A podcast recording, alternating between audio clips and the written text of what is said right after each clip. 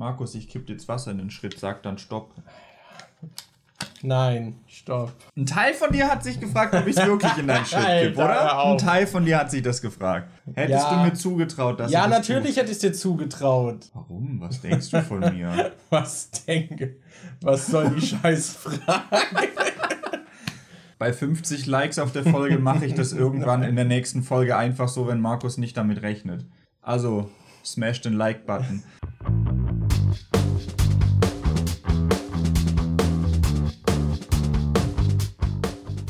Hallo Leute und herzlich willkommen zu einer neuen Folge vom Die Nachzügler Podcast von und mit Markus aka MJ und mir, Daniel aka Dimon.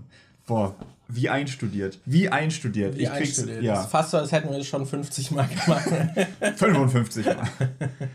ja, Leute. Eine neue Woche, ein neuer Podcast. ja. Wobei, es ist blöd. ähm, Eigentlich kommt er ja am Samstag so, so ungefähr raus, immer. So Eine alte. Woche. Eine alte Woche, die jetzt schon zu Ende geht, aber ein neuer Podcast. Ja. Ich habe richtig viel zu erzählen, Daniel. Die Woche, ich freue mich schon richtig, mit dir darüber zu reden. Willst du mir, Soll ich dir zusammenfassen, was die Woche alles passiert ist? willst du mir von deinem neuen Fulltime-Job erzählen? Er ist jetzt soll- ungefähr so viel Zeit, jetzt? wie ein Fulltime-Job ist, verbringt er in Walheim. Also, ich fasse dir mal meine Woche zusammen. Ja. Erstmal habe ich Valheim gespielt. Dann habe ich Valheim gestreamt. Dann habe ich Valheim gespielt. Dann Valheim gestreamt. Dann habe ich dazwischen mal noch irgendwann Gothic gestreamt. und, und Hollow Knight hatte ich auch mal noch gestreamt. Und dann habe ich wieder ganz viel Valheim gespielt. Daniel, Hilfe. Ich habe ein Problem. Ja, ich ich ich habe ein weiß. Problem. Ich, weil, ich weiß nicht, wie es dir geht. Wir haben heute auch den Podcast ein bisschen nach hinten geschoben und davor Valheim gespielt. Und ich könnte halt jetzt einfach weiterspielen. Ja, Es- ja, geht es mir ist auch richtig so. schlimm. Es ist, es macht so süchtig, dieses Spiel.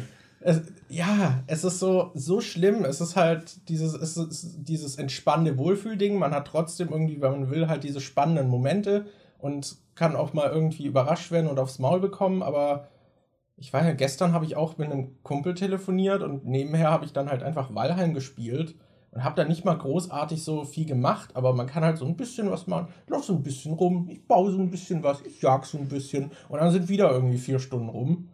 Äh, Es ist schlimm. Aber Ich du bist ja eh anfällig für solche Spiele, die man so nebenher auch easy peasy mal spielen kann, oder? Ja. Ich kann mich auch an eine Zeit erinnern, wo ich nicht in dein Zimmer gehen konnte, ohne dass du Hearthstone oder sowas gespielt hast. Also es war Ja. einfach immer, wenn ich hergekommen bin, um irgendwas zu fragen oder sonst irgendwas, Markus hatte Hearthstone offen. Ja, das ist gerade ein richtiges Suchtspiel. Also Valheim, ich muss mich halt wirklich aktiv davon abhalten. Sonst, ich hatte es ein paar Mal, dass ich es angemacht habe, weil ich kurz was machen wollte noch. Und es ist einfach angeblieben. Und ja, ich muss dann bewusst mich davon losreißen. Also es hat schon wirklich so einen, so einen Suchtaspekt. Die Hyperfokussierung ist auf jeden Fall da. Wenn ich kein Valheim spiele, dann denke ich daran, dass ich Valheim spielen könnte.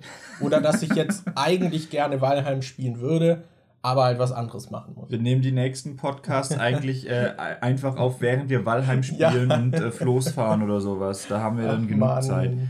Ähm, Das ist richtig schlimm. Was wir noch kurz ansprechen können, ist, in der letzten Folge wurde, glaube ich, zweimal äh, angemerkt, dass äh, Timestamps ganz cool wäre, dass wir auf YouTube, da gibt es ja diese Funktion, dass man so dann quasi angibt, so Zeitangaben, wann quasi welches Thema losgeht Ja. oder so. Ähm, da haben wir gerade kurz drüber geredet. Das Problem ist halt, dass wir ja vielmals einfach nur mega krass abschweifen. Das heißt, heißt, es kann sein, dass wir über Thema A reden, zwischendrin schweifen wir aber zu Thema B ab und kommen dann wieder zurück zu Thema A und dann, wie, wie, wie, wie timestampt man das denn? Das ist dann irgendwie ein bisschen schwierig. Wir können versuchen, das so grob, äh, grob zu markieren, zum Beispiel, dass wir am Anfang den Teil markieren, wo wir über halt die letzte Woche reden und dass wir dann noch äh, Timestamps machen für, wenn ein ausgelostes Thema losgeht. Das Ja. sollte eigentlich gehen, auf jeden Fall. Aber so für das Zeug zwischendrin, so kleinere Themen, wird ein bisschen schwierig, glaube ich, außer man hat da wirklich einen klaren Cut, den man dann Ja, irgendwie ich ziehen glaube, kann. glaub, dafür ist unser Podcast irgendwie zu unstrukturiert. Ja. Und da wir das wöchentlich raushauen, wollen wir natürlich jetzt auch nicht super den Arbeitsaufwand haben, dass man die Folge dann irgendwie noch dreimal durchhören muss, damit man wirklich alle Timestamps genau setzen Boah. kann, aber Warum habe ich immer was im Auge, wenn ich entweder streame oder wir aufnehmen? Das Sehr ist auch immer so ätzend. Ich habe das Gefühl, sobald ich vor der Kamera sitze und streame, kitzelt meine Nase. Durchgehend. Immer. ach man.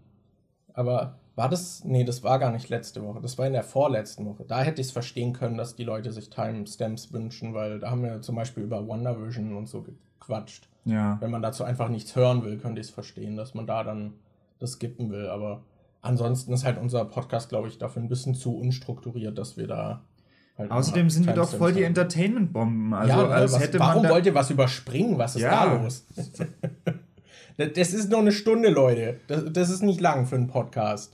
Ja.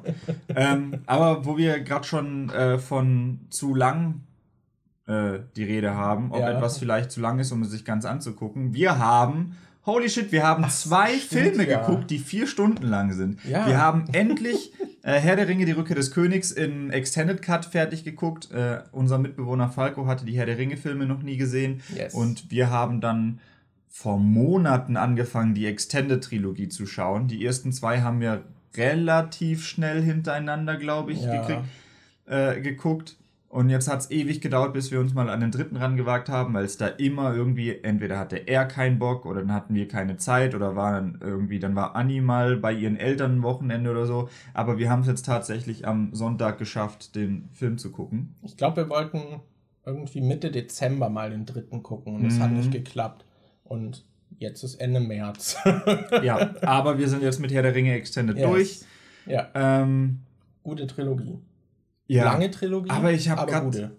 ich habe die halt schon ewig nicht mehr. Ich habe die früher als Kind ab und zu mal gesehen. Da hatte ich den dritten aber, glaube ich, auch nur einmal irgendwie so grob Mhm. gesehen.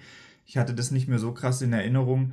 Und ich weiß nicht, ob ich die danach nochmal geguckt habe. Ich weiß nicht, wann ich die das letzte Mal geschaut habe, bevor wir jetzt hier die Extended nochmal geguckt haben. Aber ich glaube, die Extended-Fassung muss ich mir nicht nochmal direkt gleich angucken. Ich finde, da sind vor allem im zweiten Teil Ja, der sind zweite, war's so viele Längen dabei, so viele Momente, wo ich zwischendrin einfach abschalte, weil es mir dann doch zu viel ist. Also da muss ich, ich glaube, bei den, äh, bis ich mir nochmal die Extended angucke, wird es eine Weile dauern. da will ich mir dann lieber nochmal die Kinofassung anschauen, um, ob die dann besser gepaced sind und so. Ja, und dann vermisst du plötzlich voll viele Sachen. Ja, vor allem die Szenen mit äh, Mary und Pippin, als sie Sarumans Kräuterstash finden. ja, Die ist halt wirklich gut. ja, die ist wirklich gut. Aber ja, es ist, ist eine coole Filmreihe. Das war irgendwie sehr cool, die jetzt nochmal so zu sehen, weil mir dann doch irgendwie viel mehr aufgefallen ist als damals. Und Ja. Ian McKellen ist einfach Goat. Aber ja. Ich hatte vor allem, ey, das war so schlimm. Wir, wir, wir wollten den dritten Teil eigentlich schon Mitte Dezember oder so gucken. Und jetzt die letzten paar Wochen habe ich dann durch so viele Videos nochmal, die hatte ich einfach zufällig in der Abo-Box. Habe ich so Bock gekriegt, Herr der Ringe 3 zu gucken. Da war einmal von Alice dieses Video von äh, Horrorzeit, wo sie irgendwie Herr der Ringe äh, darüber geredet hat, was da für Horroreinflüsse drin sind. Und dann hat die da halt voll viele Szenen aus dem dritten Teil gezeigt und so, Alter, ich habe da jetzt richtig Bock, den endlich mal wieder zu gucken. Und dann hatte ich noch ein Video in der Abo-Box von so einem amerikanischen Film-YouTuber, dem ich folge, der darüber geredet hat.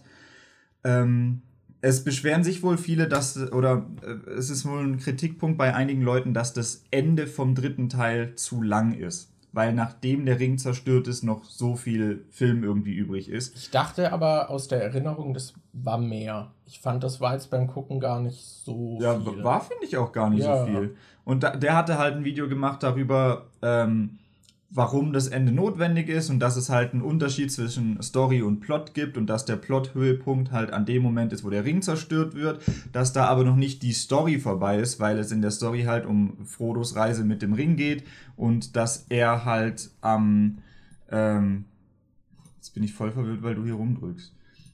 Und dass äh, Frodo halt Mir ist Jetzt muss ich- Die Leute, die mit Bild gucken, äh, mir ist aufgefallen, dass wir die Kamera noch nicht umgestellt haben. Die resettet sich immer und die war gerade noch ein bisschen ruckelig.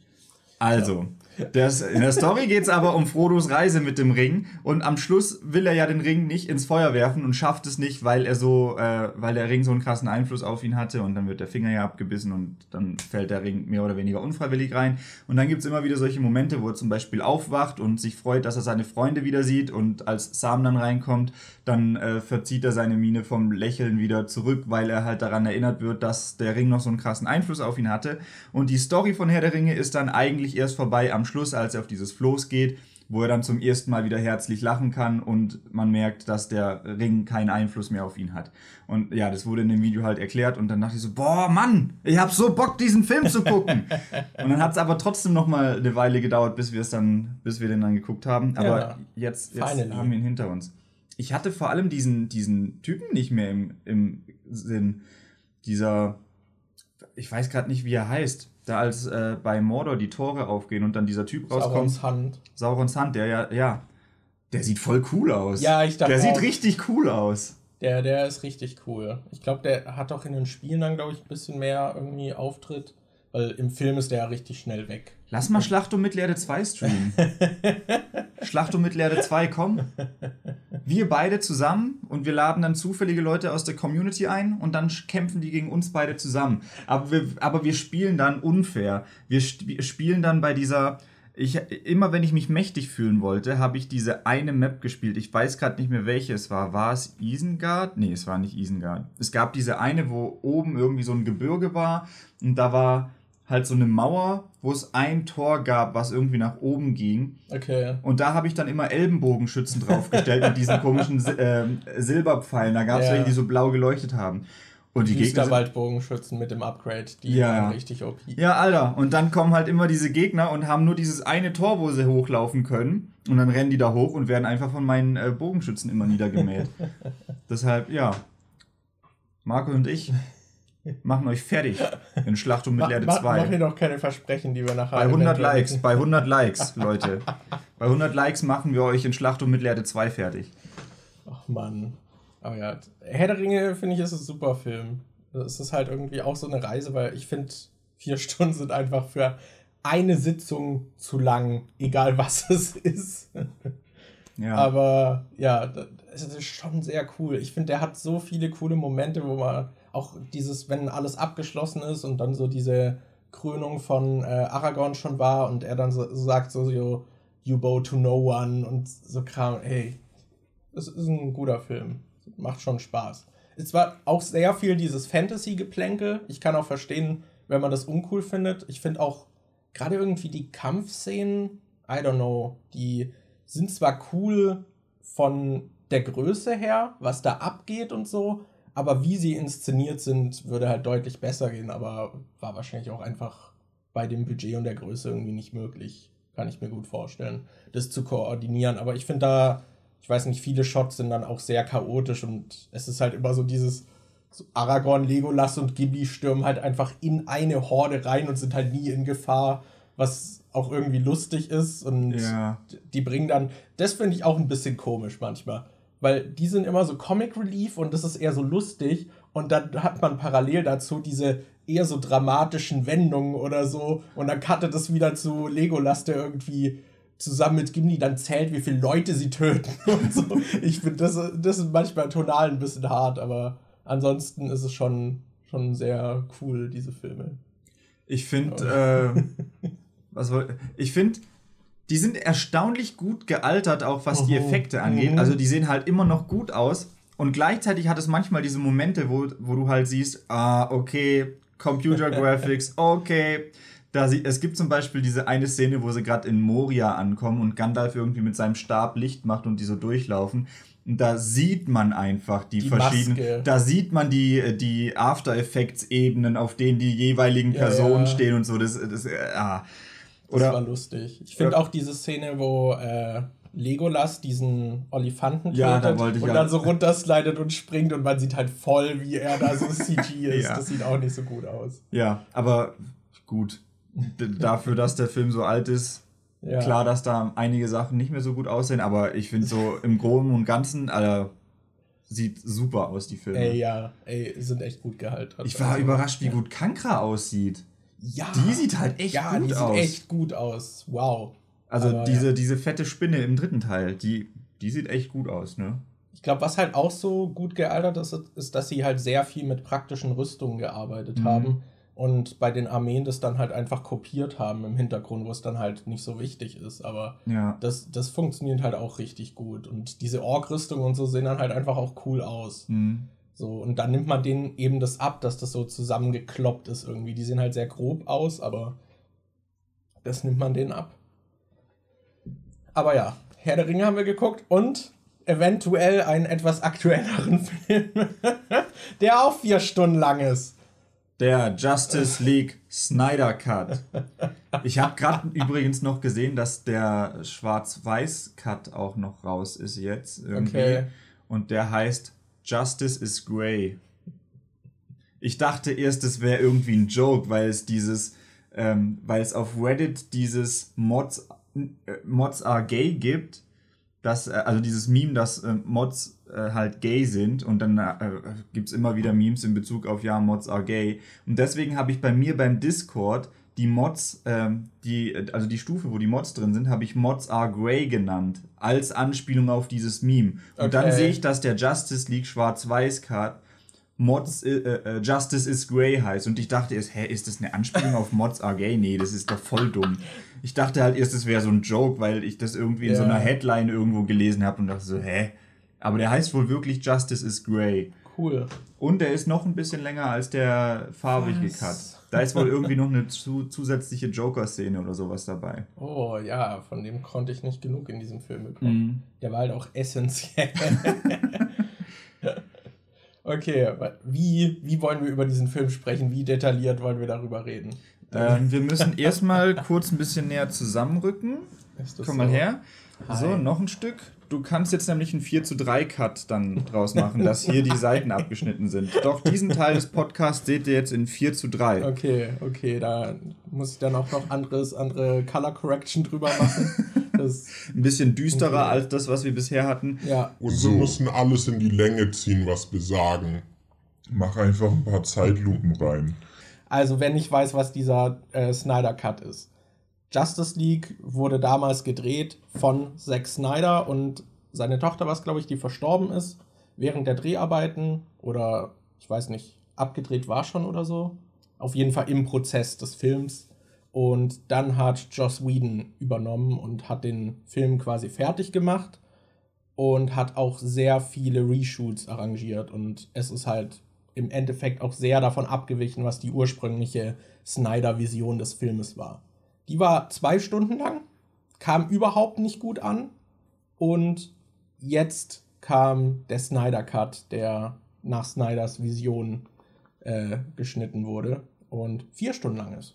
Und wir haben beide den anderen nicht gesehen, bis auf Ausschnitte halt so ein bisschen, Ja. aber ich glaube, der ist auch tonal deutlich anders. Ja, also wir haben ja so ein paar Szenen gesehen. Der, äh, der 2017er Justice League-Film ist eher so, ja, so Joss, Joss Whedon halt, so, so Avengers-mäßig, also mit lauter Punchlines und blöden Witzen drin und äh, anderen Sprüchen und so. Und vom Color Grading her halt sehr bunt und ich finde. Ich finde vor allem, es ist so hässlich bunt. Ich finde, es sieht so mega übersättigt und ja. überstrahlt aus. Das sieht so, das sieht so. Ich weiß gerade nicht mehr, wer es gesagt hat. Ich habe in letzter, letzter Zeit ein paar Videos zum Justice League geguckt. Vielleicht war es Urs, der gesagt hat, dass ähm, der Justice League-Film aus 2017 im Vergleich zum Snyder Cut aussieht wie ein 90er Jahre Fernsehfilm. Und- also wie der neue Wonder Woman. Ja. Nee, das ist ja ein 80er Jahre. Ja, aber der hat mich halt. Ich habe keine 80er Jahre Fernsehfilme gesehen, aber er hat mich sehr an so 90er Jahre Okay. Fernsehfilme erinnert. Okay. Vom Look her. Ja, und der äh, äh, Snyder Cut ist jetzt halt äh, ein 4 zu 3, bisschen düsterer. Die Story ist anscheinend im Prinzip die gleiche. Es wurden nur so ein paar Sachen irgendwie geändert. Äh, der, der Endkampf ist zum Beispiel ein bisschen anders. Ähm, und ich muss aber zugeben, dass ich, wir hatten geguckt, was äh, der alte Justice League für eine Post-Credit-Scene hat. Und die fand ich sogar irgendwie so halbwegs witzig. Ich finde so die Joke Delivery und alles, wie es so aufgebaut war, fand ich nicht so witzig, aber, Ja. aber ich fand die Idee ganz cool, dass Flash und Superman so ein Rennen gegeneinander machen. Aber Ja. ja. Ich finde nur den Flash im Film allgemein einfach nicht so. Den Flash kann Alter. ich überhaupt nicht leiden, ey. Den finde ich so nervig und der hat so eine ultra. Diese blöde Szene, als er vorgestellt wird. Das ist halt alles überhaupt nicht wichtig. Erstmal, dass er diesen Job da, der kommt nie wieder vor, dieser Job, für den er sich bewirbt. Er bewirbt sich irgendwie dafür, Hundesitter zu werden oder so. Und dann äh, passiert währenddessen ein Unfall und er rettet eine Frau. Aber bevor er die Frau rettet, greift er sich noch in Zeitlupe so einen Hotdog aus der Luft und steckt ihn sich ein, um später dann Hunde damit zu füttern. Vor allem die Frau kommt später auch nicht mehr vor. Ich Ja. dachte erst, als er die gerettet hat, Dass es so ein Setup wäre oder ich so. dachte, es wäre ein Setup, weil in der ähm, CW-Serie ist er doch mit dieser einen, die da die Tochter von diesem Polizisten ist, mit der ist er doch dann irgendwie Ja. in die Irene oder wie die heißt, in die ist er doch verknallt. Und ich dachte, das wäre halt die. Und aber das war ja wirklich einfach für nichts. Ja. Das Beste ist, der Film hat davor immer schon so viel Zeitlupe und dann kommt der Flash, der halt ultra schnell rennen kann. Und um zu zeigen, wie ultra schnell der rennen kann, haben sie dann einfach noch langsamere Zeitlupe als bisher eingebaut. Ja. Das. Ich meine, ich mein, der Flash wurde halt davor, außer in der Serie, gar nicht charakterisiert. Er hat ja keinen Film bekommen. Ich Ja. glaube, deswegen hat man diese Szene. Man hat ja auch ziemlich viel zu Cyborg an Backstory noch in, zumindest im Snyder Cut Mhm. gehabt. Das war, glaube ich, auch fast gar nicht im originalen Cut, hatte Ja. ich irgendwie gelesen. Aber ey, es sind halt vier Stunden und Herr der Ringe waren angenehmere vier Stunden.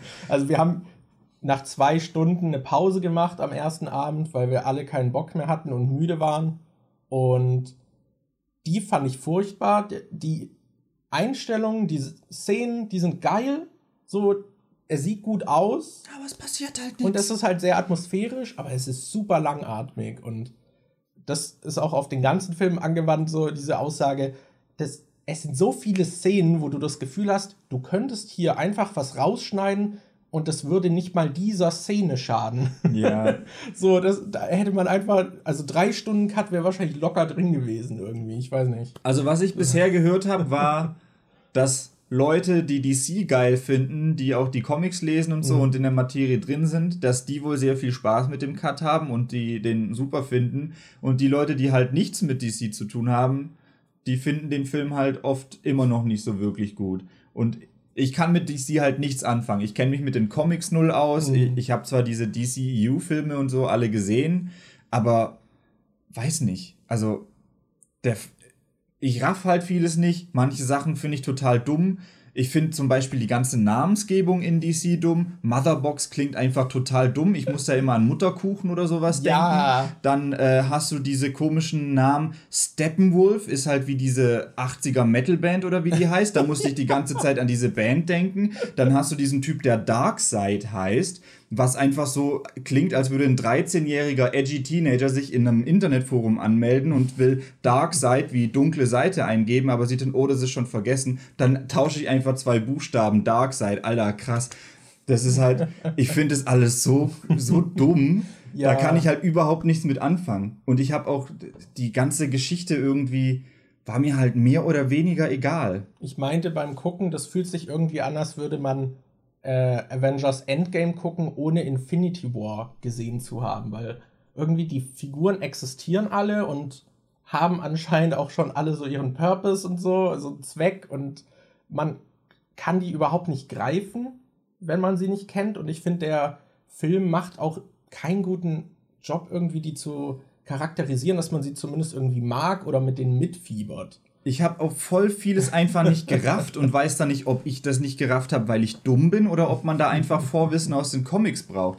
Man hat zum Beispiel äh, eine Szene gesehen, wie die ganzen, äh, also wie die drei Völker, die Amazonen, die ähm, Atlanti Atlantis-Leute, also diese Unterwasser-Dudes und die Menschen gemeinsam früher schon mal gekämpft haben, um diese Motherboxen, also um die Erde zu verteidigen.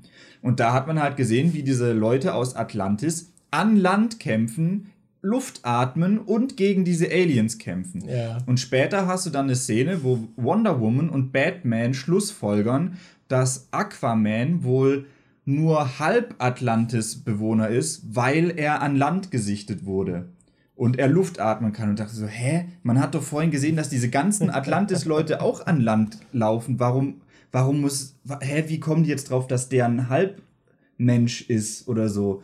Vor allem, wenn du dann siehst, wie die Atlantis-Leute unter Wasser, jedes Mal, wenn die reden, machen die so eine Bubble, dass die in Luft stehen. Dann machen die so flupp und dann ist ein bisschen Luft da und dann reden die miteinander. Also der Film etabliert zum einen, dass die Leute Luft atmen können, die in Atlantis wohnen und dass die an Land kämpfen. Und später heißt es dann, komisch, dass der an Land ist, der muss wohl ein Halbmensch sein. so, hä? Vielleicht können sie sich nur für eine begrenzte Zeit an Land. Ich habe keine Ahnung. Oder diese Szene mit dem fucking Nightcrawler. Die sind in so einem dummen Tunnel drin. Und dann bricht der irgendwie ein Stück kaputt und dann kommt Wasser rein. Und dann hast du da fünf Helden, von denen vier Leute fliegen können oder so. Und einer kann halt ultra schnell rennen. Und die setzen sich zusammen in diesen ewig langsamen Nightcrawler und versuchen damit zu entkommen, statt dass die einfach alle weggehen. Das ist so, so hä? Da sind so manche Momente dabei, die ich einfach nicht gerafft habe wo ich Ja. mir nicht sicher bin, ist das jetzt I wirklich dumm oder check ich das nur nicht, weil ich kein Comic-Vorwissen habe oder so. Ja, aber ich muss sagen, also die erste Hälfte fand ich furchtbar. Ich finde, es sieht halt wirklich gut aus und die Shots, die sind super inszeniert und ich finde auch dieses 4 zu 3 funktioniert äh, die meiste Zeit ganz gut. Auch wenn es vielleicht für so einen Actionfilm eine unübliche Wahl ist, aber ich Mhm. finde, das hat ganz gut funktioniert. Aber immer wieder fand ich auch richtig lustig diese Shots, die einfach wie Werbungen aussahen. Ja. So, immer wenn die Auto gefahren sind, dachte man, man guckt eine Autowerbung. Oder es, das Beste fand ich einfach Aquaman, wie er in dieser äh, Bar ist, seinen Whisky runterkippt und dann geht er raus irgendwie ans Meer, steht auf einem Steg, es stürmt und er steht da, reißt sich das Shirt vom Körper. Man hat die ganze Zeit auch so Zeitlupe und dann guckt er irgendwie dramatisch und dann brechen die Wellen um den Steg so parallel nach oben und so Kram. Ja, also voll vieles davon ist halt wie so eine Werbung inszeniert. Ich kann mich auch noch genau daran erinnern, dass da so eine Szene war, in der, glaub, ich glaube, es war Batman, sich rasiert hat und dann hat man erst noch in Zeitlupe gesehen, wie er sich den Rasierer schnappt und dann noch so, oh, es ist halt alles so krass wie eine Werbung inszeniert. Ja. Auch diese Szene, wo sie irgendwie dieses Footballspiel im Schnee haben oder so oder im Regen, das sieht halt auch einfach wie irgend so eine Werbung oder sowas aus. Gerade durch diesen übertriebenen, diese übertriebene Zeitlupe die ganze Zeit. Und was ich auch irgendwie komisch fand, war, wie da teilweise mit den Klamotten umgegangen wird. Das ist jetzt nur eine Kleinigkeit, aber es gibt eine Szene, als Cyborg so ein, so ein, ja. So ein äh, Diktiergerät von seinem Dad bekommt. Und dann fängt er an, dieses Ding zu hören. Und während er anfängt, das Ding zu hören, hat er einen Hoodie auf. Später sieht man, wie er das Ding, äh, wie er das Ding ausmacht und zerstört. Und da hat er seinen Hoodie nicht an, da ist er oben ohne. Kurz darauf sieht man dann, wie er aus, dem, aus der Wohnung rausgeht und da trägt er den Hoodie wieder. Hat er sich zwischendrin ausgezogen, um die Nachricht seines Vaters zu hören oder was ist da los? während des Flashbacks. Und was ist mit Aquaman? Jedes Mal, wenn der ins Wasser geht, sieht man, wie er sich vorher sein Shirt auszieht. Hat er irgendwo dann, hat er an jedem Hafen irgendwie so ein Stash, so eine kleine Kiste mit T-Shirts drin, die er sich dann wieder anzieht, es- wenn er an Land kommt? es Weil ist es, ja auch nur das Shirt, Ja. ist nicht die Hose. Es gibt also dann ich nämlich, glaube, ich glaub, diese Shots sind wirklich nur drin, um Jason Momoa oberkörperfrei zu zeigen. weil es gibt da halt auch Und diese, darüber beschwere ich mich nicht. Es gibt da diese eine Szene, wo er irgendwie einen äh, Typen rettet und ihn dann über seinen Schultern trägt und dann läuft er in so eine Bar rein und schmeißt den Typen auf den Tisch und holt sich einen Whisky und sagt, ja, das geht auf ihn. Und da trägt er, eine Kleid trägt er Kleidung, obwohl man weiß, dass er sich davor immer ausgezogen hat. Wie ist das abgelaufen? Ist er dann nackt rumgeschwommen, hat diesen Typen gesehen und hat gesagt, okay, ich rette dich? Dann so, warte mal kurz, ich muss mir noch ein T-Shirt anziehen. Ja. Weil wenn ich dich jetzt oberkörperfrei da reinleg, äh, da reinbringe, auf den Tisch knall und sag, der Whisky geht auf dich, dann denken die Leute vielleicht, dass ich für dich, äh, dass ich Sex mit dir hatte und du mir dafür den Whisky kaufst. Das sähe ziemlich schwul aus, deshalb wart mal kurz, bis ich hier noch ein T-Shirt gefunden habe. Oder wie macht er das?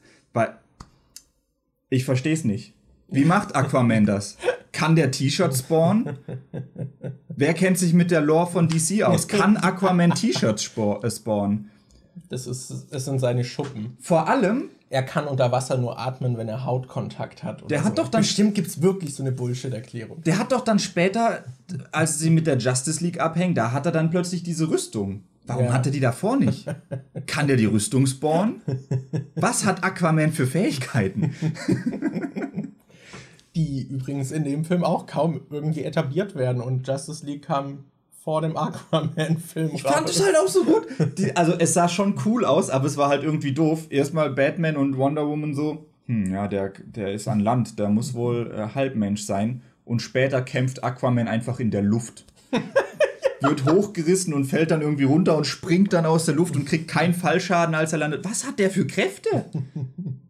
Ja, da, da macht der Film halt echt keinen guten Job, finde ich. Auch irgendwie mit den Figuren mitzufiebern.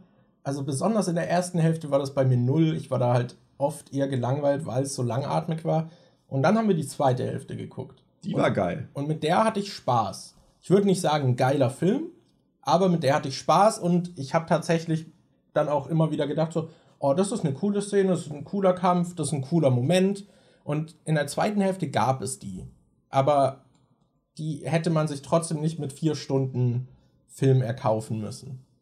Ich finde auch diese, diese Gegner so dumm, diese gesichtslosen fliegenden Dinger, die haben mich voll an diese äh, Geonosianer aus Star Wars Episode 2 erinnert, in Mhm. dieser Arena mit Ja. den Klonkriegern. Also die sind auch immer so blöd rumgeflogen, waren Kanonenfutter und keiner hat, waren nicht wirklich eine Bedrohung. Und äh, ich kann mich genau an eine Szene aus, also an einen Moment aus Episode 2 erinnern. Die haben nämlich auch solche komischen Kanonen und die machen immer so komische Geräusche, so oder so. Und da gibt es so eine Szene, wo die dann irgendwie damit, was weiß ich, in der Arena eine Säule kaputt schießen. Und später beim, äh, bei Justice League hast du auch diese fliegenden Dinger, die dann an solche komischen Stand-MG-Dinger gehen und dann, äh, der hat doch, der schießt doch dann solche Laser und knallt doch dann den Flash ab. Das ist eins zu eins, da musste ich eins zu eins einfach an diese Geonosianer aus Star Wars denken. Und ich, ich, ich fand es irgendwie so weird. Also, Marvel hat ja auch diese gesichtslosen Gegner, die dann einfach in Massen kommen. Gerade in diesen Avengers-Filmen kommen ja immer haufenweise Gegner. Aber Marvel schafft es dann immer, dass trotzdem halt so ein paar Gegner dabei sind, die halt Besonders aussehen. besonders sind. Ja, du hast doch Steppenwolf.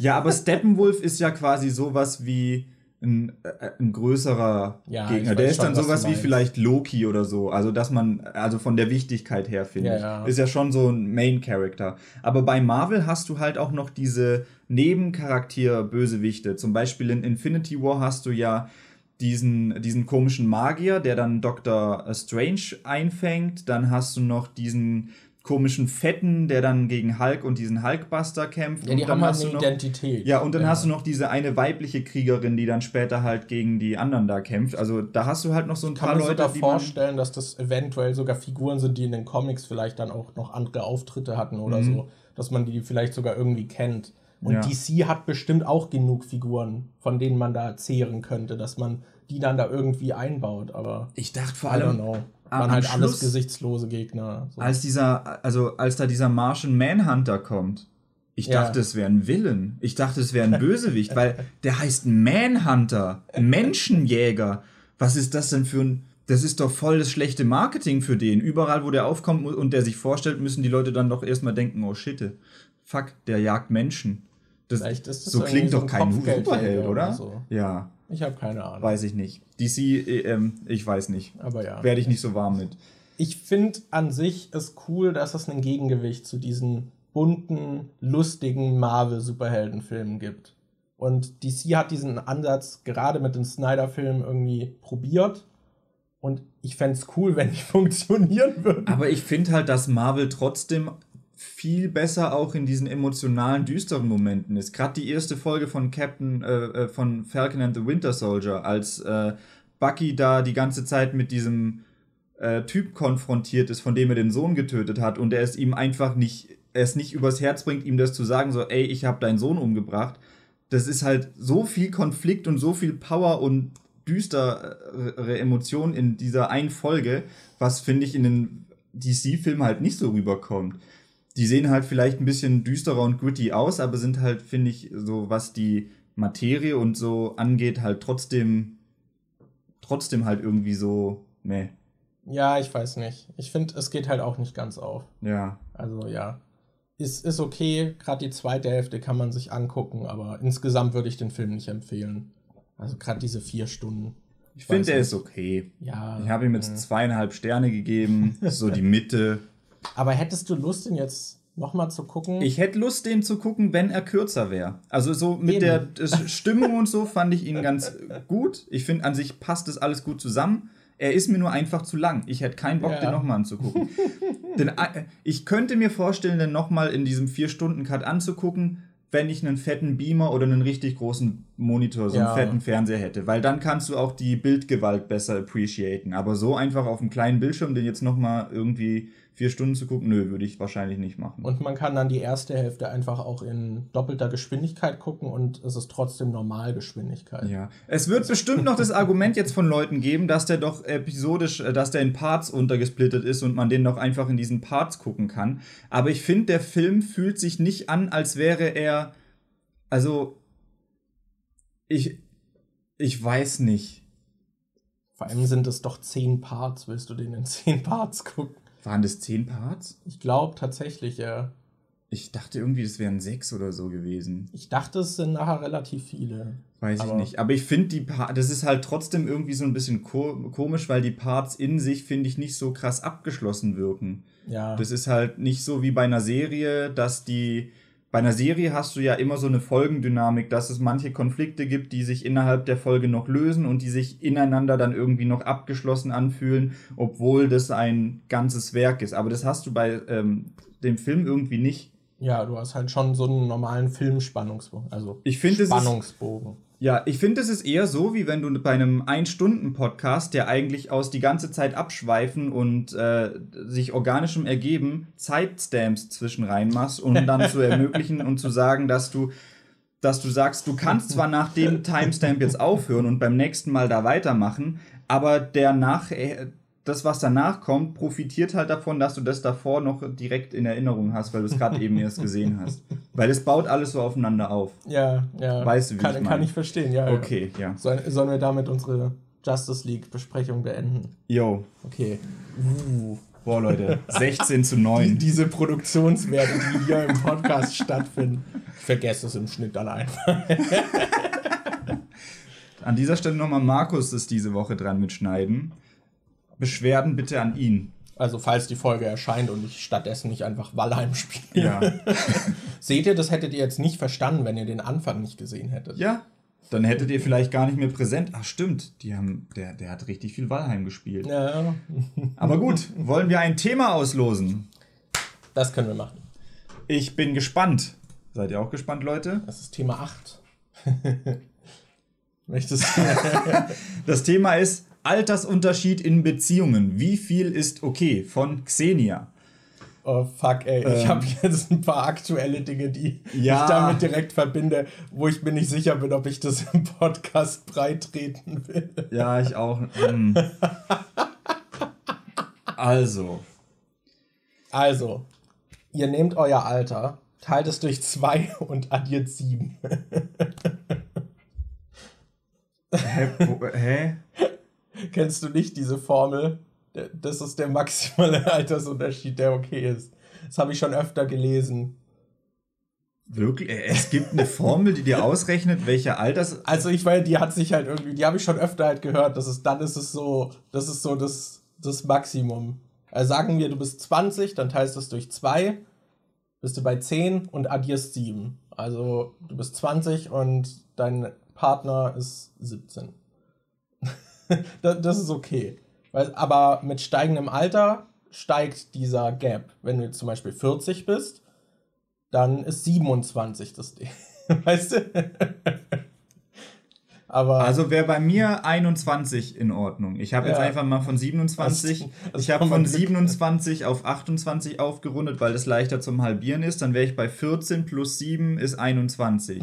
Also dürfte ich theoretisch laut dieser Rechnung niemanden daten, der jünger als 21 ist. genau. Ist 21 okay? Ich glaube, 21 ist okay. Das ist halt so, so diese Grenze, laut dieser, dieser Formel. Aber ich finde es, also zumindest bei den Rechenbeispielen, finde ich, fühlt sich das auch nicht verkehrt an. Also ich finde so, wenn du jetzt sagst so 28, so 21, würde ich jetzt zumindest nicht irgendwie komisch gucken. Aber würdest du bei 28, 20 komisch gucken?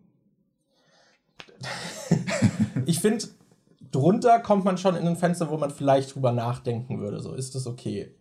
So.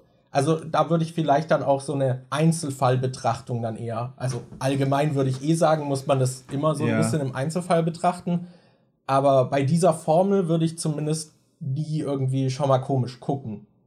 So, da würde ich eigentlich in der Regel immer sagen, ja, okay, ist ja jetzt nicht irgendwie so krass aus dem Rahmen.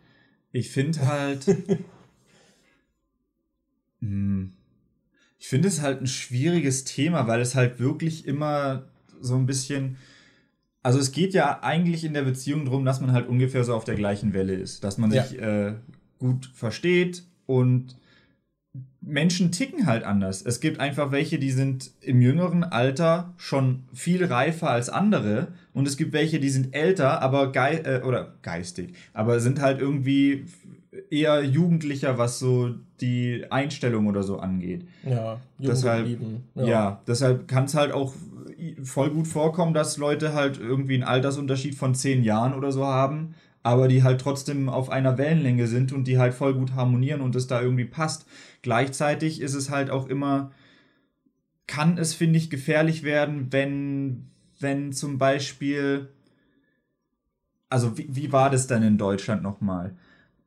Ähm, Meinst du jetzt gesetzlich? ja, ich glaube, du darfst ja ab, ab 16 darfst du, glaube ich, mit, Ab Je- 16 ist, glaube ich, alles okay. solange keine Notlage ausgenutzt Genau. wird oder du nicht dafür bezahlt wirst oder so, solange es halt auf freien Willen irgendwie. Genau. Und ab basiert. 14 ist es theoretisch, glaube ich, schon mit Einwilligung der Eltern okay. Ja. Was halt auch, keine Ahnung, dann kann man halt sagen, yo, meine 14-jährige Tochter ist jetzt mit diesem 50-Jährigen zusammen. Finde ich cool als Elternteil. Das sind dann dumme Eltern, die kein Mathe können, denn 50 geteilt durch 2 plus 7 ist nicht 14. Nicht 14, Leute. Ja, Oh, aber ja. müsste theoretisch legal sein, ja. glaube ich. Okay. Also gesetzlich, ja. ja. Aber ich finde, Ich meine, das ist aber ja auch nicht überall so. In den USA hast du, glaube ich, die 18 als Grenze. So, und darunter als volljährige Person hast du, glaube ich, ein Problem. Also ich finde halt, dass diese, also das mit der Rechnung, was du hattest, ist schon, ergibt Sinn, dass je älter man ist, dass da der, die Mhm. Grenze ein bisschen größer wird.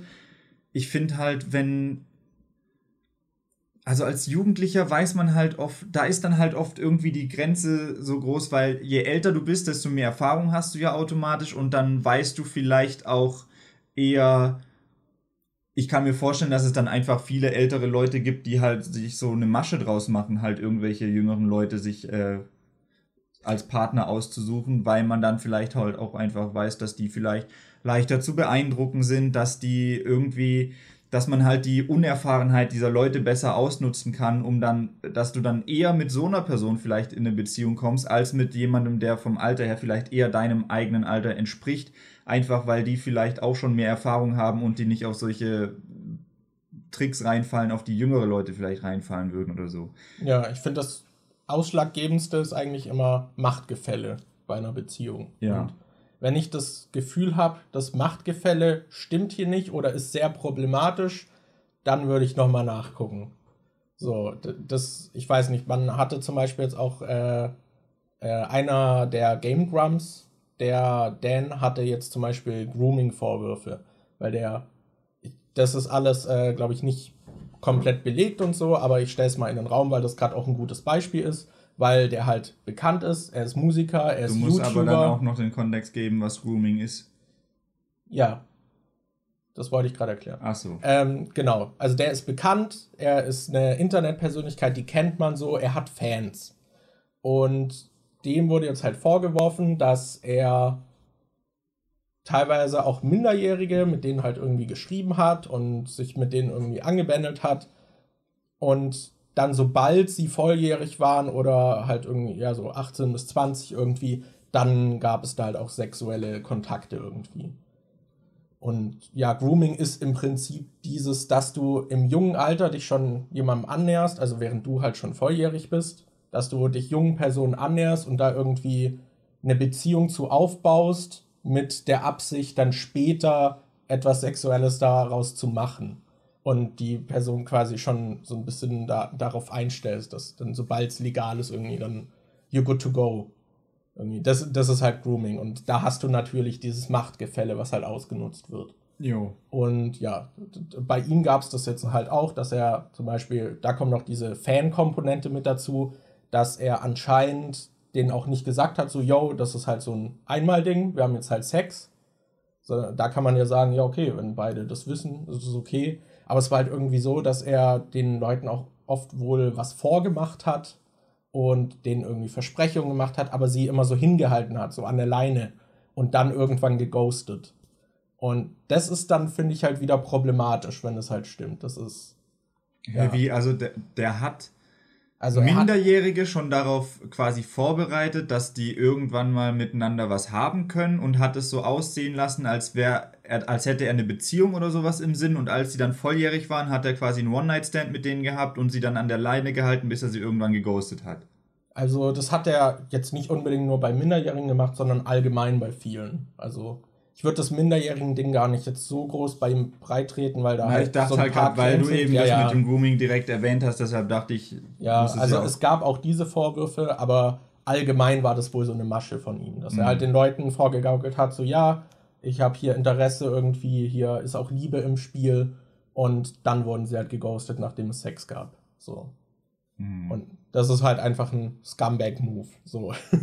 ja. Und ich war da, also, wenn das mit volljährigen Personen passiert, die irgendwie dazu eingewilligt haben, dann würde ich halt sagen, er ist ein Arschloch, aber äh, würde ihn jetzt nicht zu sehr dafür judgen, außer dass er halt ein Arsch ist. Aber ja, das, so, das ist halt einfach echt uncool. Und wenn es dann noch mit Minderjährigen ist, wird es halt creepy und eklig, finde ich. So ein bisschen. Also gerade dieses Hinhalten und darauf vorbereiten ist halt schon ein bisschen, bisschen widerlich.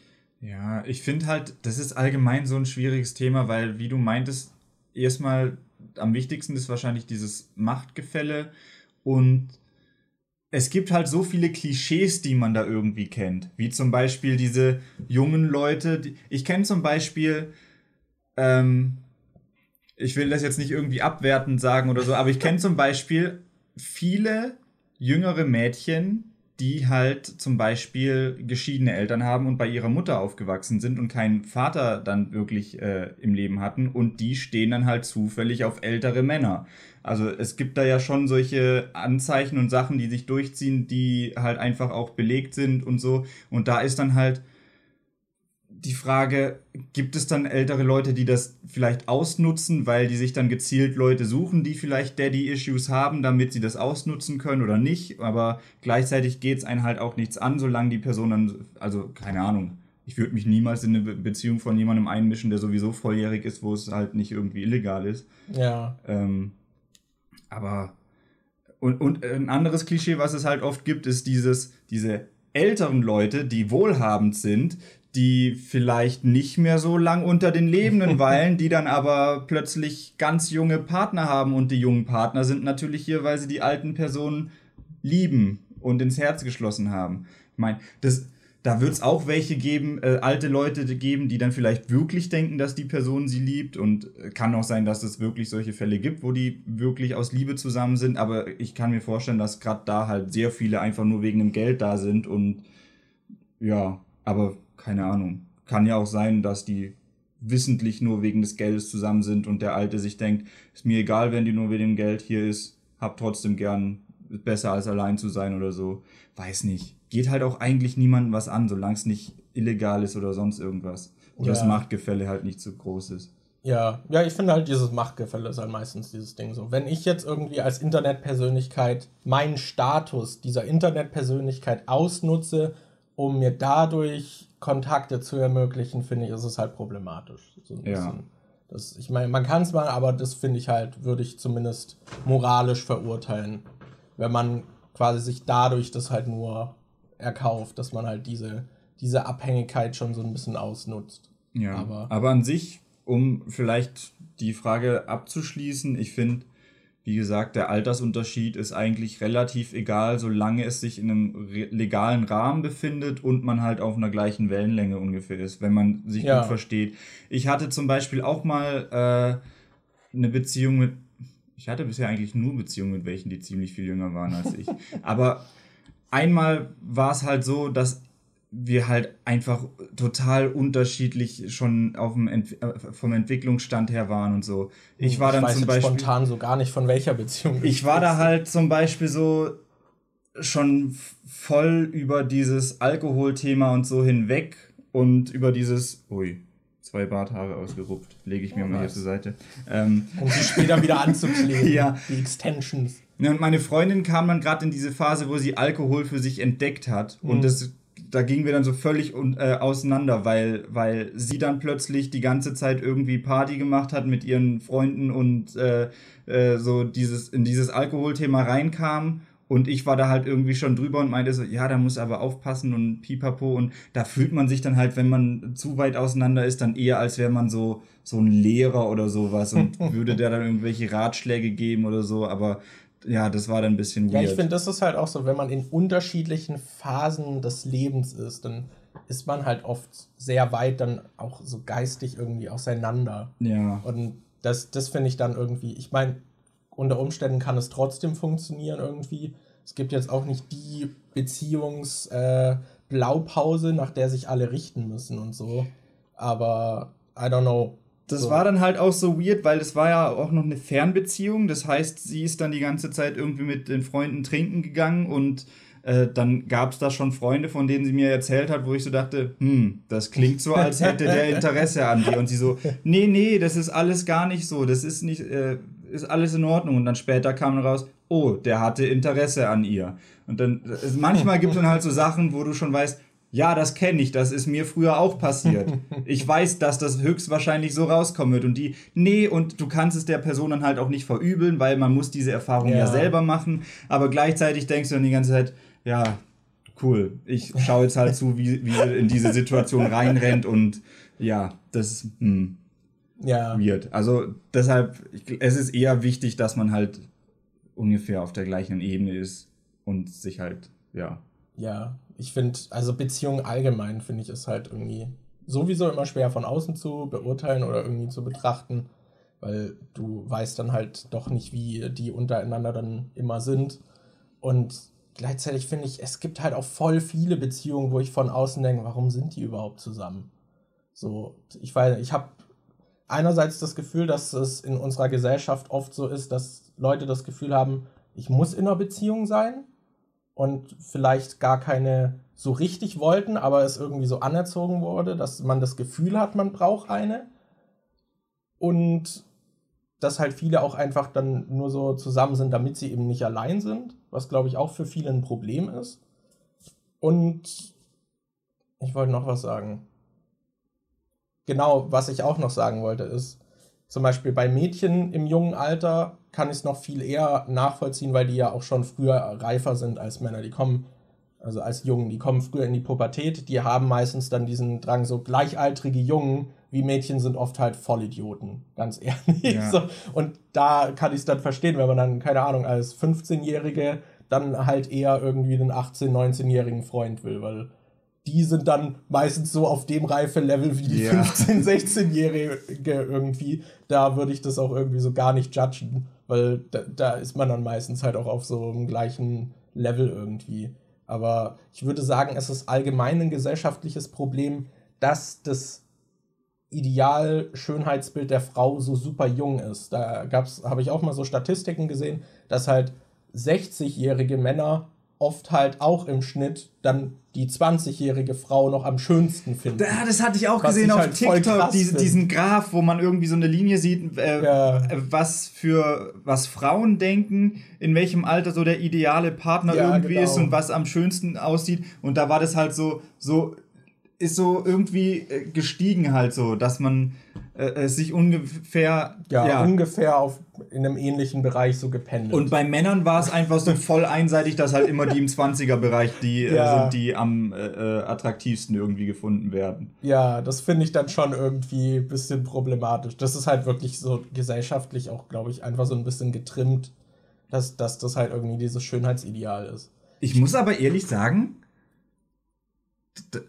das ist bei mir halt auch so. Ich, ich also wirklich, ich freue mich schon, ich freue mich schon drauf, wenn ich mal einen grauen Bart und so bekomme. Ich finde so, so Gentleman-like, so diese älteren Leute, die halt so schon ein bisschen graue Haare haben und so einen grauen Bart. Das sieht schon geil aus, oder? Ich finde, es gibt einige Schauspieler, wo ich mir so, die, wo ich mir so denke, nee, also jung haben die mir nicht so gefallen. Aber wie die jetzt aussehen, holla die Waldfee, Alter, da wäre ich Ja. am Start. Ja, ich weiß nicht. Und bei Frauen ist es halt so, dass die in Hollywood einfach ab 40 nicht mehr existieren. das, das ist halt, die, die dann über 40 sind, sehen noch aus wie 40. Das finde ich, die meisten. Also es gibt ein paar Ausnahmen, aber so im Schnitt irgendwie ist es schon, finde ich, krass, wie es abfällt. Irgendwie. Aber I don't know. Das, bei Schauspielern, finde ich, ist es von außen betrachtet auch oft weird, weil die haben oft extreme Altersunterschiede, dass dann halt die berühmte Person so super junge Partner hat. Immer irgendwie. Ja. Das hat man halt voll oft. Also bei Ich Frauen weiß, so noch, wie wie Männern. die, ich weiß noch, wie die Leute da eskaliert sind wegen Keanu Reeves, als der seine äh, neue Partnerin mal gezeigt hat. Die hat ja, die ist ja, ich glaube, die ist sogar in seinem Alter. Ja, Oder ein bisschen jünger. Und da waren dann voll viele empört, weil die halt graue Haare hat und weil die halt nicht aussieht wie so ein junges Hollywood, äh, also wie man sie sonst irgendwie äh, kennt. So fast als gäbe es tatsächlich sowas wie Liebe. Oder mehr als Oberflächlichkeit. Ja. Ach man, ey. Ja, das ist halt auch irgendwie so. Ich glaube, gerade als Schauspieler so in der Mega-Öffentlichkeit hast du dann auch noch diesen Druck, dass irgendwie dein Partner was hermachen muss, aber I don't know, das finde ich komisch. Und was ich zum Abschluss auch noch zumindest erwähnen will, ist dieses, ich meinte, das Machtgefälle kann problematisch sein, gerade zum Beispiel, wenn man irgendwie dann mit Fans irgendwie was eingeht.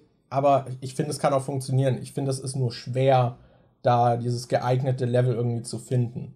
Weil, ja, ich finde, es wird dadurch erschwert, dass man eben dieses Machtgefälle hat und irgendwie muss man es dann ausgleichen. Und das kann funktionieren. Wir haben das ja auch schon gehabt, so da haben wir auch irgendwie schon mal Späße drüber gemacht.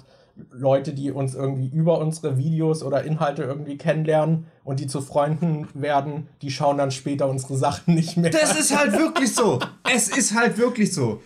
Sobald, sobald jemand uns unsere, über unsere Arbeit kennenlernt und wir dann anfangen, mit denen öfter mal privat Kontakt zu haben, dann gucken die einfach unseren Stuff nicht mehr.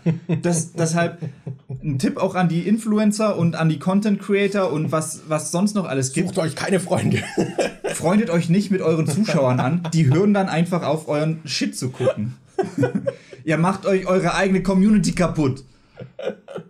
Ich muss aber auch sagen, ich genieße das. Also, wir haben ja jetzt keine, zumindest ich auch vor allem nicht, du hast ja jetzt schon ein bisschen mehr Reichweite irgendwie, aber ich habe trotzdem dann eher, dass Leute mich vielleicht darüber kennenlernen und dadurch Kontakt entsteht. Und ich bin so kontaktfaul, dass von mir aus ich halt niemanden irgendwie suche oder Kontakt knüpfen würde. Und wenn die Leute zu mir kommen, finde ich das eigentlich gar nicht so Das ist schlecht. dann eigentlich echt ganz praktisch, vor allem wenn du dich auf, äh, online dann noch irgendwie mit äh, Sachen auseinandersetzt in deinen äh, Videos oder Podcasts oder so, Die die, eh meine deinen Interessen entsprechen, dann kommen Leute, die deine Interessen teilen, weil sie durch dieses Thema draufkommen und dann kriegst du eigentlich direkt schon die perfekten Freundschaften oder perfekten Leute, um mit denen irgendwie, das, das ist eigentlich voll praktisch. Und ich habe zumindest das Gefühl, wenn man halt auch nicht so riesig ist, dann ist man auch sowieso ein bisschen eher auf Augenhöhe, weil die dann nicht auch diesen merkwürdigen Respekt direkt vor dir haben, dass die irgendwie denken, du bist unerreichbar oder so. Das ist halt, halt auch so ein bisschen die Schiene, die ich, auf die ich hoffe, weil es wäre halt voll cool, mal irgendwie. Ich habe kaum Kontakte zu anderen Content-Creatern. Ich habe kaum Kontakte zu irgendwelchen anderen Leuten, die Videos machen, außer halt die paar aus unserem Freundeskreis, die da halt ungefähr das Gleiche machen. Ähm, und ich würde auch nie von mir aus irgendwie hingehen und andere Leute anschreiben Ja. und fragen, ob die mal Bock auf eine Kollaboration haben oder sowas. Deshalb hoffe ich einfach drauf, dass ich mit zunehmender, wachsender Reichweite so irgendwann mal anderen Leuten auffalle, die ich cool finde und dass die dann vielleicht auf mich zukommen und mich anschreiben. Da, das, ist so, das ist so die Strategie, die ich fahre. Bisher hat es noch nicht funktioniert. vielleicht, wenn ich noch größer werde, klappt es irgendwann mal, aber ja. Aber wir haben tatsächlich ja einige Leute halt über unseren Kram irgendwie kennengelernt und eben uns mit denen angefreundet. So. Ja. Also das, das, das hat bisher schon so ab und an geklappt irgendwie.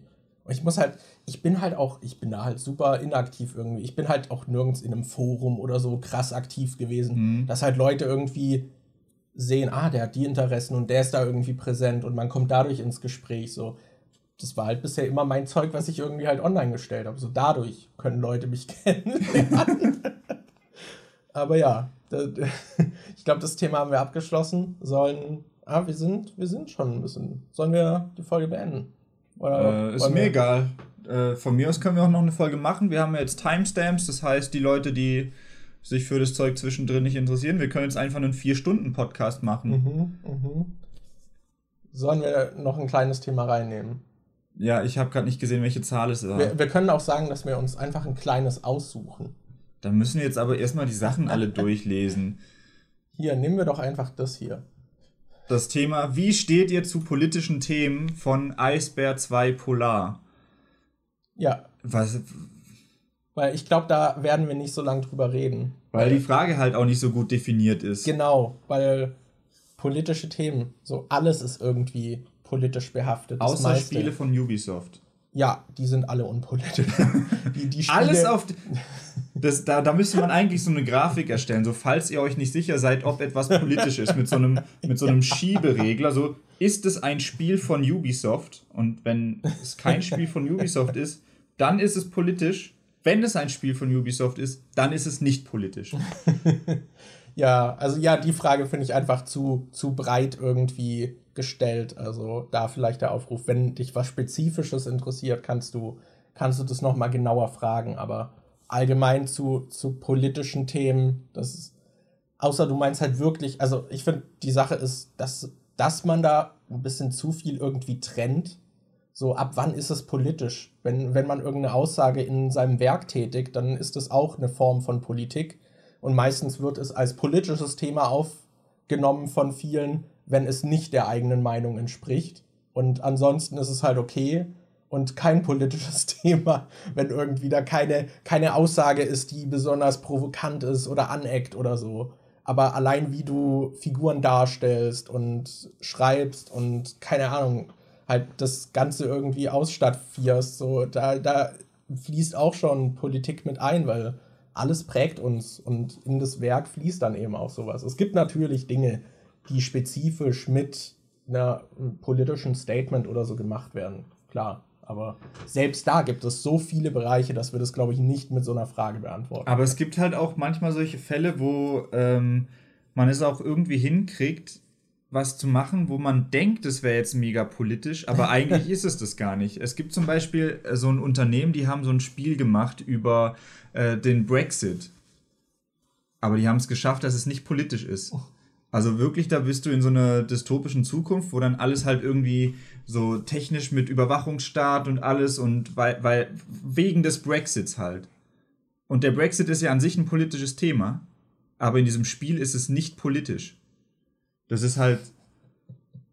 Also, weißt weiß, wie ich meine? Manche haben da so ein Händchen für. Ja, ja. Dass sie halt einfach solche Themen nehmen können und die ziehen dann einfach. Es ist so politisches Thema, und sie ziehen dieses politisch einfach raus und dann ist es nur noch Thema. Oder zum Beispiel sich auch äh, Washington nehmen und das in Ruinen setzen und darauf aufbauen, dass die ganze USA so ein bisschen eskaliert ist und dort dann ein Spiel ansiedelt. oder äh, oder äh, boah, da kommt doch bald ein neues raus mit irgendwie diesem Typen da, diesem von äh, von äh, von äh, von Breaking Bad, dieser dieser Gustavo Fring, die, der Schauspieler von dem der ist doch da irgendwie so ein Diktator oder sowas. Und äh, da gibt es so ganz viele Aufstände von Leuten, die unzufrieden sind und so, was man so als politischen Protest oder sowas bezeichnen würde. Aber die haben einfach, nehmen es politisch raus und jetzt ist es nur noch ein Protest. Es ist nur noch ein Protest. Und es hat nichts mehr mit Politik zu tun. War das bei dem Brexit-Spiel nicht sogar so, dass sie auch irgendwie in Werbematerial so Aufstände gezeigt haben, und das Symbol sah sehr ähnlich wie das Black Lives Matter-Symbol aus. Das, aber da, da ist halt der Trick, es sieht nur so ähnlich ja, aus. Ja, es ist, es, es ist Sie keine haben aus politische einem politischen Symbol das politisch rausgenommen und jetzt ist es einfach nur noch ein Symbol. Alter, die, also weiß, die, die können das halt echt gut. Äh, wie halt, war das Ubisoft? Ja, ja, Ubisoft. Das ist halt echt gut. Das, es ist halt so bescheuert, weil Ubisoft halt wirklich, also ich breche mal unsere Ironie auf, falls jemand jetzt tatsächlich es nicht geblickt hat. Herrlich Aber es ist halt bei gerade bei Ubisoft, weil sie sich wirklich so politisch aufgeladene Settings nehmen. So allein der Name Tom Clancy ist halt eigentlich auch immer schon direkt was Politisches. Und dann beharren sie darauf, weil es halt in der PR einfach besser ankommt, wenn man darauf plädiert, dass es unpolitisch ist. Es ist halt so, so eine Lachnummer eigentlich, dass, dass sie das trotzdem so weiter pushen wollen, dass es nicht politisch wäre. Und ja, damit Hat Ubisoft eine Firmenpolitik? ich weiß nicht, ziemlich haben- viel Abuse anscheinend. Oder haben die nur eine Firmen? Weil Politik gibt's da ja Die haben nicht. nur eine Firma. Die nehmen die Firmenpolitik, nehmen die Politik einfach raus und haben nur noch Firmen. Tom Clancy's The Firm. Ach Mann, ey. Ja, Ubisoft. Geht's in Division nicht auch darum, dass die Regierung irgendwie gestürzt ist und man geht sogar zum Weißen Haus und macht da Shit? Ja, das so? war mein Beispiel. Ach so, ja. Division 2 ist Ach so, ja. Setting. Äh, Es ist so bescheuert. Ich weiß, ich weiß nicht. Oder auch, haben die nicht auch irgendwie Kirchenkritik mit Far Cry 5 doch dann eigentlich gehabt? ja, aber nur im Marketing, glaube ich. Und dann im tatsächlichen Spiel war das, glaube ich, super zahm. Und man hat nur dieses Setting genommen. Und das ist, haben sich, glaube ich, bewusst sehr weit weg von allen Echtweltbezügen irgendwie dann da gehalten. Also, ja. Und in Far Cry 4 startet man doch auch eine Revolution gegen diesen, äh, gegen diesen, ich weiß gerade nicht mehr, wie er heißt, aber ist nicht politisch, eine Revolution gegen einen Diktator, äh, Diktator zu. Es ist halt so bescheuert. Also, was ich zumindest sagen kann, ist, Politik ist nicht gleich schlecht. Es, es ist auch ganz gut, sich damit ein bisschen mal auseinanderzusetzen. Und es ist okay, wenn in Werken Politik auftaucht. Was? Ist ja. das eine politische Leinwand? ist das nicht auch von Ubisoft? Nee, die hier nicht, aber die, die ist politisch. Der, der Drache hier, der ist politisch. Der, das hier nicht. Ja, also direkt hinter uns ist ein, äh, eine Leinwand von Child of Light. Das wurde von Ubisoft gepublished. Das ist nicht politisch. Aber direkt daneben haben wir im Prinzip das gleiche Bild. Da sieht man auch einen Drachen, der mit einem Krieger kämpft. Gleiches Bild. Das ist politisch. Das hier nicht. Ja, Das hier nicht. das hier nicht. Ach Mann, ey. Ich bin gerade echt froh, dass wir uns das Thema doch noch ausgesucht haben. Ich finde, es macht richtig Spaß. es ist halt so einfach, auf Ubisoft einzutreten bei dem Thema. Es ist Ja. halt, ich, ich hoffe irgendwann, ich weil Firmen und Politik wäre wahrscheinlich seine, das eigene Ding irgendwie, also Marken, weil die haben oft dann irgendwann ein politisches Statement, aber erst wenn das Following davon groß genug ist und es nicht mehr ultra kontrovers ist, Ja. dann gibt es ein politisches Statement. So, Also, ich muss gerade, da, da muss ich gerade an Bethesda denken. War das nicht Bethesda, die überall dieses, äh, diese äh, Regenbogenfahne als Logo genommen haben, außer halt bei den Accounts in Russland und Polen und so, wo Und das halt, Saudi-Arabien. ja, Ja. die haben überall gesagt, oh ja, wir unterstützen, äh, unterstützen das und haben überall die Regenbogenfahne als Profilbild genommen, außer halt in den Ländern, wo man dadurch dann Follower verloren, äh, verlieren würde. ja, Ja. wo es dann tatsächlich ein Eklat wäre. Da dippt man erst so ein bisschen in rein und guckt so, hm, wie kommt es hier an, wenn wir dieses politische Statement machen? So, okay, hier kommt es gut an, da machen wir es. Da, hm, da kommt es nicht so gut an. Ne, mach, mach, lieber nicht. Ne. Oh, guck mal, heute, äh, heute ist äh, Pride Month. Oder was heißt, diesen Monat ist Pride Month. Da haben wir jetzt extra Produkte mit Regenbogenbedruckung. Aber danach engagieren wir uns gar nicht mehr dafür. das ist halt, ja, es ist halt, ja. Ja. Was- Was, willst du von, von Marken erwarten? Die wollen halt möglichst sich anbietern. So, dafür sind sie da. Aber ja. Deswegen, ich würde noch einmal dran appellieren, nicht immer, wenn was Politisches irgendwo drin steckt, ist das was Schlechtes. Es kann natürlich sein, dass das von euren Ansichten abweicht. Aber an sich ist es, glaube ich, auch ganz gut, dass Leute das da einfließen lassen. Und ich glaube, man kann das alles nicht davon Magst du eigentlich Außer noch- Ubisoft. Stellung dazu nehmen, dass du hier sowohl von Ubisoft eine Leinwand hast, wo wir gerade schon festgestellt haben, dass die sich immer so aus der politischen Affäre rausziehen. Und da drüben hast du eine Skyrim-Leinwand, was von Bethesda ist, die sich in Polen und Saudi-Arabien und Russland nicht zum Pride Month beziehen. Was ist los mit dir, Alt-Right Gamer Boy? Muss ich das jetzt aufdröseln? Ich will. Musst du ich, nicht, du kannst auch einfach keinen Kommentar da lassen, aber die Zuschauer werden dann quasi. Ich werde mich jetzt nicht positionieren, als, nein. als Rache würde ich jetzt schnell mal das Video liken, damit ich ihm beim nächsten Mal für seine politischen Meinungen hier ein bisschen Wasser in den Schritt kippen kann. Genau. Ich möchte da auch nochmal auch noch mal den Appell anführen, man kann Dinge mögen und sie kritisieren. Und nicht alles daran toll Like finden. dieses Video, damit ihr diesen Alt-Right Gamerboy in Mittelerde 2 ja, abziehen hör auf, könnt. mich als Alt-Right Gamerboy zu branden. Warum? Betroffene Hunde bellen, hä? Nein. oh Mann, ey. Uff. Gut, willst du abmoderieren? Ich, ich will nicht mehr. Ich will Jetzt. Ja, denk lieber mal darüber nach, was du hier für Sachen in deinem Zimmer hängen hast. Seht ihr das Regal da oben? Alles voll mit Bethesda-Zeug. Skyrim, Morrowind, Oblivion, komische Figur da oben, die glaube ich auch von, von, ja. ja. So. Hier, das, das, das hier hinter mir, das von äh, Dishonored, ist das nicht auch von Bethesda? Okay, krass. Muss ich mir noch überlegen, ob ich diesen Podcast hier in Zukunft mit dir fortführen ich möchte. Ich will nicht mehr, bitte. ja, ich will auch nicht mehr. Ja, okay. Ja. Dann lassen wir das jetzt sein. Tschüss. Ja, ciao.